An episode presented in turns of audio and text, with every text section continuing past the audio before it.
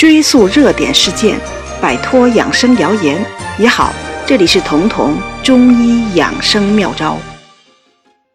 天气冷了，应季的新鲜蔬菜越来越少，人们开始吃反季节蔬菜。对此，有人说反季节蔬菜肯定是用了什么催熟的化肥之类的，不能吃，不符合中医养生规律。但也有人觉得，那么多人都吃了，也没见有问题啊。反季节蔬菜真的有害吗？首先，中医里没有任何关于反季节蔬菜的记录和评判。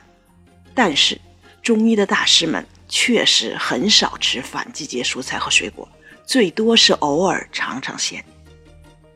有人说是因为他们担心催熟蔬菜的化肥对身体有害，其实不然，因为完全可以种出没被催熟的自然生长的反季节蔬菜，只要在蔬菜大棚里。而且中国是农业大国，我们的祖先也足够聪明，我们都能发明出推动人类文明的四大发明。如果这个智力用在反季节蔬菜上，那肯定是分分钟的事。但中国没有反季节蔬菜，不是因为他想不出塑料大棚，而是因为不是应季的果蔬吃进去会给身体一个错误的提示，比如我们冬天吃了春天才有的蔬菜。身体会以为春天已经到了，为此错误的调节身体的节奏，以春天的身体状态过冬，这样肯定会出问题。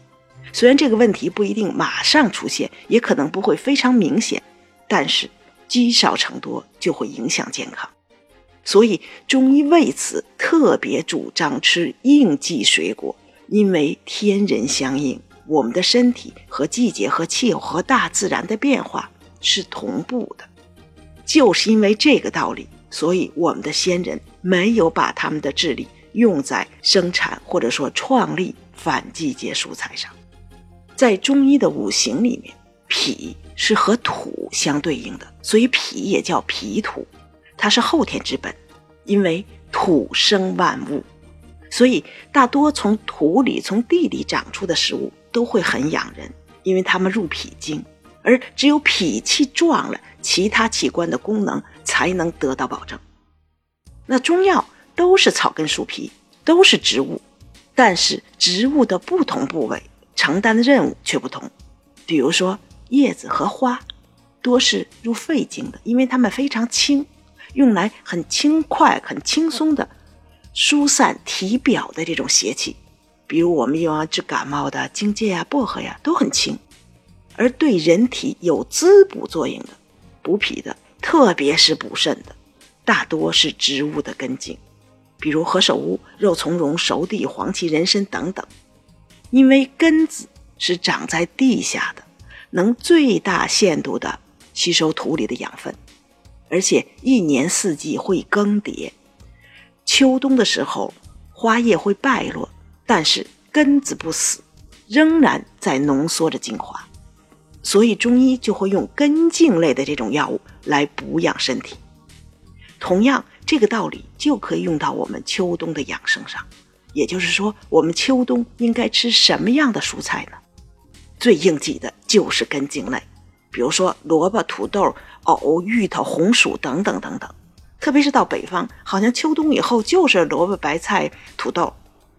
很多人觉得这是因为我们没得吃，我们很贫瘠，不是。是因为这些蔬菜更符合中医讲的秋冬封藏、秋冬进补的规律，因为它们大多是根茎类的。而且现在人的主食加工的太细，精米白面口感确实很好，但是吃进去马上转化为糖，所以现在糖尿病人高发和我们的粮食越来越细、越来越精有直接关系。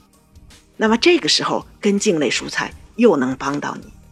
你可以在每天的主食里加上三分之一的粗粮，这样可以降低你的主食里面的糖分，或者就用根茎类的蔬菜来代替三分之一的主食，比如有三分之一你是吃土豆、芋头或者白薯，拿它们当饭，那么一来纤维素多，热量低，而且这些都没有经过精细加工，保证了原食物的全部营养。